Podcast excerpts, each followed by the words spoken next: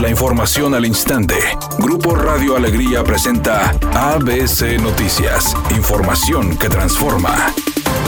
El gobernador del estado, Jaime Rodríguez Calderón, inició este día el ciclo escolar 2020-2021, acompañado por la secretaria de Educación, María de los Ángeles Irrizurriz, y en forma virtual por cientos de estudiantes, donde señaló lo siguiente. Qué bueno, pues entonces creo que esta es la mejor forma ahorita de podernos comunicar y de estar cuidados, ¿no? Ya ves que nos trae preocupados la pandemia, ¿no? Y tenemos que cuidarnos y cuidarlos a ustedes, claro, y eso esperamos de ustedes, ¿no? De todos los que hoy inician, que le echen muchas ganas y que eh, aprendamos de la mejor manera, ¿no? Creo que vamos a tener que irnos acostumbrando a esto.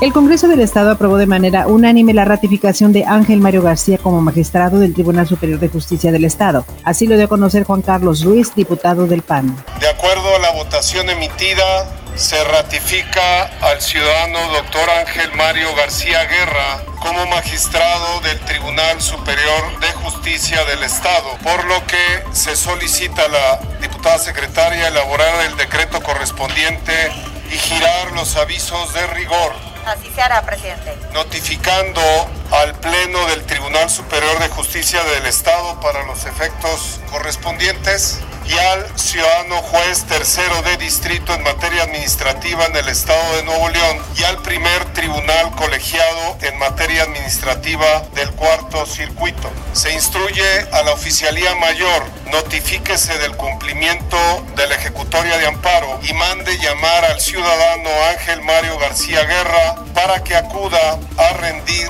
la protesta de ley correspondiente. El presidente de la Canaco, Gabriel Chapa, mencionó que aunque el retiro de las restricciones a restaurantes y comercios no esenciales los fines de semana dio un ligero respiro a la economía, no es suficiente. Y a todos nos interesa reactivar la economía pues aún más, porque recordemos que todavía hay algunos sectores cerrados o semicerrados. Entonces, bueno, pues todos merecen pues la libertad de estar operando en, en esta normalidad. El Procurador Federal del Consumidor, Ricardo Sheffield Padilla, informó que aplicaron fuertes multas a 300 empresas que con el pretexto de la pandemia del coronavirus cometieron graves abusos en contra de los consumidores. Principalmente se castigó a distribuidoras de gas doméstico y oxígeno, así como a funerarias. Dijo que si bien algunos productos y servicios se manejan bajo el régimen de la oferta y la demanda, la Profeco no puede permitir que se atente en contra de la economía de las familias. Intervenimos en la microeconomía como otros organismos del gobierno federal intervienen en la macroeconomía. No es dejar que sea un libre, libre, libre mercado. Es un libre mercado dentro de un marco normativo que se hace respetar. Editorial ABC con Eduardo Garza. Ahora los señalados por Emilio Lozoya, exdirector de Pemex, de haber recibido millones de pesos vinculados a actos de corrupción, dicen sentirse dañados moralmente. El expresidente Calderón menciona que no recibió nada y que es una venganza política. José Antonio Meade, ex candidato presidencial, asegura que solo es un escándalo mediático. Luis Videgaray, exsecretario de Hacienda y ex canciller, dice que son acusaciones absurdas. En tanto, el panista Ricardo Anaya, interpuso una denuncia por daño moral y así todos los señalados. ¿Usted a quién le cree?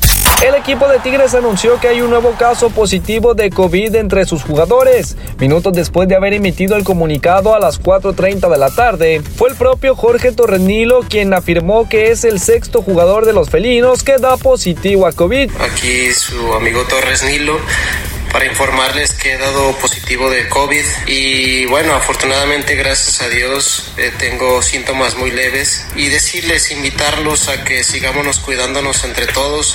El cantante colombiano J Balvin y el rapero ganador del Grammy Roddy Rich ya no actuarán en los premios MTV a los videos musicales. Rich anunció su cancelación en un comunicado publicado en Instagram Live. Estos premios se van a realizar en Nueva York y al parecer decidieron no estar presentes por temor al COVID tráfico fluido en la mayor parte del área metropolitana, sin embargo existen algunos puntos que presentan complicaciones viales. Uno de ellos es la avenida Gonzalitos desde su cruce con la avenida Constitución hasta su cruce con la avenida Ruiz Cortines en el municipio de Monterrey. En ese mismo municipio se presenta otro embotellamiento sobre la avenida Paseo de los Leones a la altura de la colonia Cumbre Celit, esto debido a obras de construcción. Recuerde siempre utilizar el cinturón de seguridad y respetar los señalamientos viales.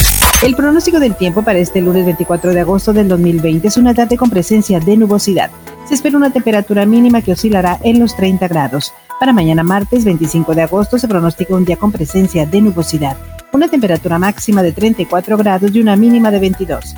La temperatura actual en el centro de Monterrey 31 grados. ABC Noticias, información que transforma.